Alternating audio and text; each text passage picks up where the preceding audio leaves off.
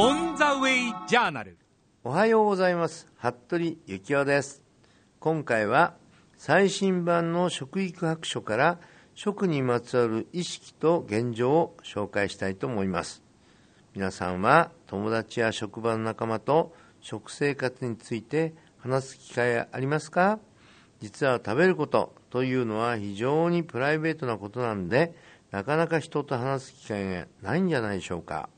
そこで今回は食生活について普通の人がどんな風に感じているのか見てみたいと思います。毎年政府から食育白書というものが発表されています。これは食育基本法という法律に基づいて政府が毎年国会に提出するものなんですね。この食育白書を見れば皆さんの日頃の食生活の態度がよくわかるんですね。早速この放送をお聞きのあなたに質問です。今の自分の食生活に満足していますか？どうでしょうか？はい。皆さんはどうお答えになるでしょうかね？今回の調査で今の食生活について満足していると答えた人は87.5%でした。どうでしょうね。87.5ってことはですねかなり満足してると答えたんでしょうけども中身が問題ですね。どんな中身なんでしょうね。もうちょちょちょっとねなんかスナック類とかね、うん、簡単なねコンビニで買ってきたようなもんだけねお湯かけたりチンしたりして食べてるだけでも、うん、中には味がねついててそれが好きだとか言うんでね満足しちゃうなんていう人もいますからね。ちなみに他の生活面と比べてみるとですね、えー、収入や所得に満足という人は40%ぐらいだそうですよね。レジャーや趣味に満足している人は60%ぐらい、住んでいる住宅環境に満足している人は80%ほどだそうです。まあ、住めば都っていうこともありますからね。ですから、こういうことをですねいろいろこうその中で比べてみてもかなりですね今の食生活に満足しているっていう答えは高いということになりますね。次の質問でございますがね今後の食生活で力を入れたいことは何でしょうか？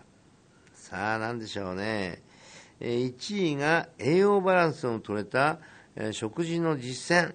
これは58.4%。2位がですね、食品の安全性への理解ということね。3位が、えー、食品廃棄の削減ですね。そうですね。栄養バランスの取れた食事の実例っていうのはね、なかなかね、うん、栄養バランスが取れてなくてね、えー、タンパク質だったり、糖質にこう移行してしまったり、脂肪分が強いものとか、ギトギトしたものが好きだなんていう人が多いもんですからね、やっぱりバランスが取れてないってことありますよね。それで、安全への理解ね、まあ、これは気持ちの上では分かるんですよね、皆さんね。どのくらいの安全性のあるものが、どのくらい体にいいかということが分かっている人はあんまり結構少ないんですよね。3位の食品廃棄のというね、これはね、物を捨てちゃうというね、平気でね、賞味期限、消費期限がね、まだね、終わってないにもかかわらず捨てちゃうなんていうのありますからね、こういうことも含めてですね、えー、我々は考えたいなと思うんですけども、なんでね、1位は、うん、バランスかっていうのも分かるんですよ、気持ちが。やっぱりね、健康でいたいっていうのはね、これ事実ですもんね。はい、そして、さらに今回の調査で目立ったところなんですが、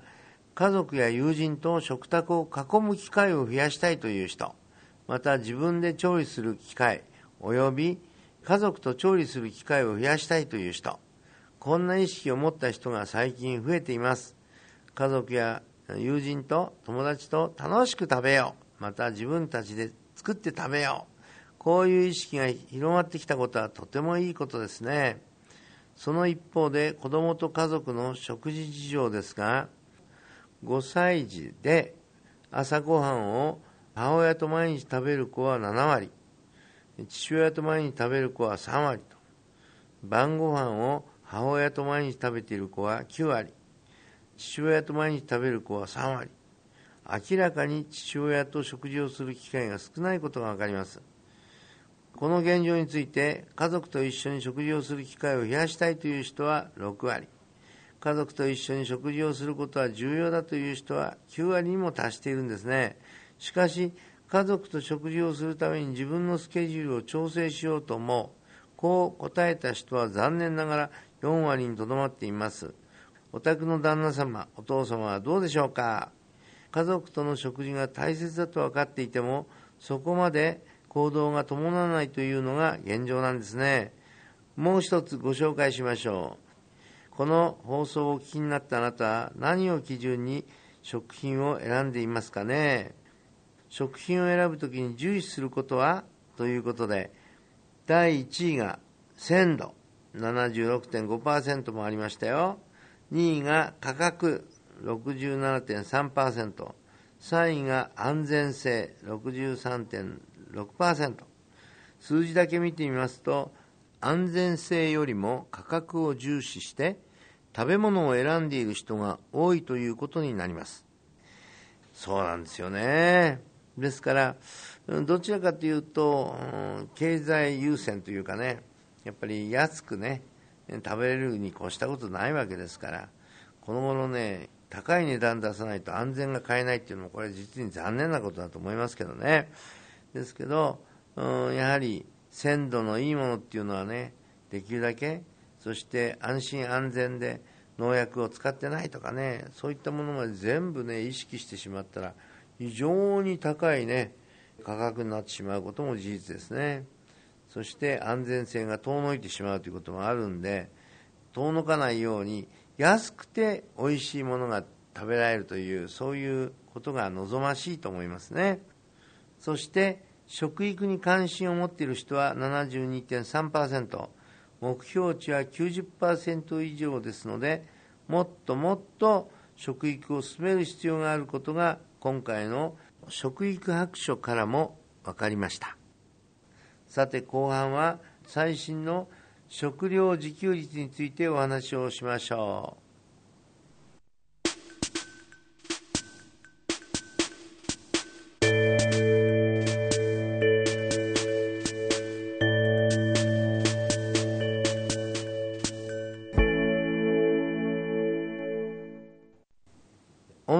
オン・ザ・ウェイ・ジャーナル服部幸男の食育の時間後半は食のカッティングボードのコーナーでございます。カッティングボードとはまな板のことなんですね。日本の食の問題をカッティングボードに載せて検証します。今回は日本の食料自給率です。先月、最新データが発表されました。これ発表した日はですね、8月の16日が基本的に多かったですね。まあ、8月15日の終戦記念日の日を基本にですね新聞に載せていこうということで、えー、15もしくは16と思っておいていただくといいと思います。前年度ということで平成23年のが発表されました。日本の食料自給率はカロリーベースで39% 2年連続ですね40%を切ってしまいました。政府によりますと昨年度は天候に恵まれましたと。小麦の生産量が増えたことがプラスの要因だったんですがその一方で震災の影響で魚介類の水揚げが落ち込んだことそして米の消費が落ち込んだことがマイナスの要因で結果昨年度と同じ39%となりましたまあどちらかというと、まあ、小麦が非常に高かったということがあってそれで、まあ、お米自体が低くなってもそれほど大きな影響があったわけじゃないよということなんですよね。魚介類だけで、えー、限ってみますと前年度とのマイナス10%でございましたね。今回ですね、えー、僕はもうちょっと落ちてると思ってたんですね。ということは平成22年がえ23年の8月の15日に発表になったのを見ると39%っていうことだったんでおこれよりもっと下回るなと少なくても5%前後、うん、下手するとね、30%ぐらいに落っこっちゃうんじゃないかっていう心配してたんですがそれはなかったということでね、えー、まあ、今ちょっとお話したように、えー、小麦の、うん、生産量が増えたということは、まあ、小麦自体カロリー高いわけですから。そして、まあ、お米も若干落ちたけども、まあ、それは若干であって、えそれをしのぐような形でですねカバーしてくれたというのが大きな要因ですね。日本人の食べる食材の6割が輸入です。日本の将来の食料自給について不安があると答えた人が85.9%多くの人が輸入に頼っていることに不安を感じています。これから世界は人口が増え続け食料不足になることが目に見えています。輸入も難しくなりますよ。そして海外の食料価格が値上がりする一方です。特に穀物アメリカでは今年56年ぶりの干ばつで7月に大豆トウモロコシが過去最高値を更新しました。小麦粉も4年ぶりの高値となっているんですね。特に小麦は9割を日本は輸入に頼っていますのでパン、麺類、お菓子など日本の家庭にも影響が来るでしょうね。政府は今年7月31日に閣議決定した日本再生戦略で、えー、食料自給率を2020年までに50%まで引き上げるという目標を掲げましたあと8年で11%もアップしなければいけません。できるでしょうかね。かつての日本、昭和35年、1960年度、えー、79%ありましたね。数字が下がった原因は、食生活の変化である食の欧米化。食べるものが変わって、えー、自給率が下がったばかりか、生活習慣病も増えてしまいました。万が一食べ物の輸入が止まったらどうなるんでしょうかね国は不足時の食料安全保障マニュアルというのを用意いたしましたその中身を見てみますとまずレベル0の段階は輸入が止まった初期段階ということで備蓄の活用規格外のものの出荷廃棄の抑制など対応することとしています。レベル1は特定の品物が平均時の2割を切った場合、この時は緊急の増産、買い占め防止など流通の確保、価格の規制などで対応していきます。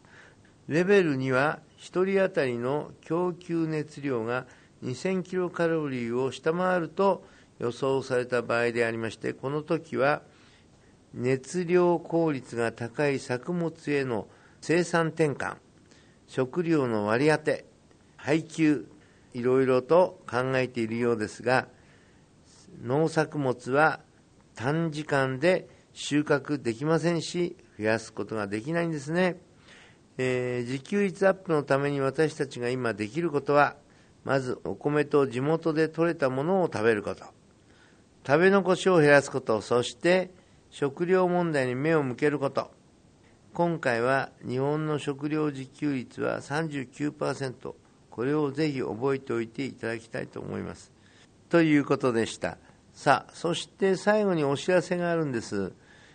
9月24日25日の2日間です。もう間近ですけどもね、えー、東京で世界料理サミットプラス G9 を開催いたします。世界のベストレストランランキングのですね1位から5位までのシェフが来日するんですね。そしてあのエルブリのフェラードリア氏が率いてやってくるんです、まあ、G9 っていうね9カ国のトップシェフの集まりなんです。さらに現役100歳ドクター日野原茂明先生によりアンチエイジング公演もあるんですね。東京ドームシティホールというそこでですね1万円で朝9時から5時までということで、えー、いろんな催し物が見ることできるんですね。ぜひこれをあの見てみたいという方はインターネットでですね G9 ジャパンっていうのがありますからそこを見ていただくと、えー、まあ分かるんですけども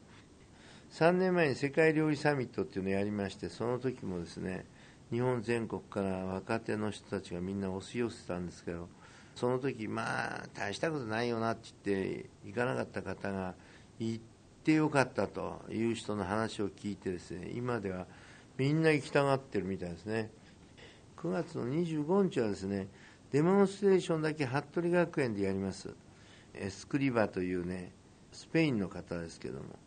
飴細工とチョコレート細工。これがすごい上手な方でお菓子業界がこれによって変わるんじゃないかと言われている革命児ですので、えー、お申し込みいただければと思います。ということで「オン・ザ・ウェイ・ジャーナル食育の時間」次回は10月の17日の放送です。服部幸男でした。おしい。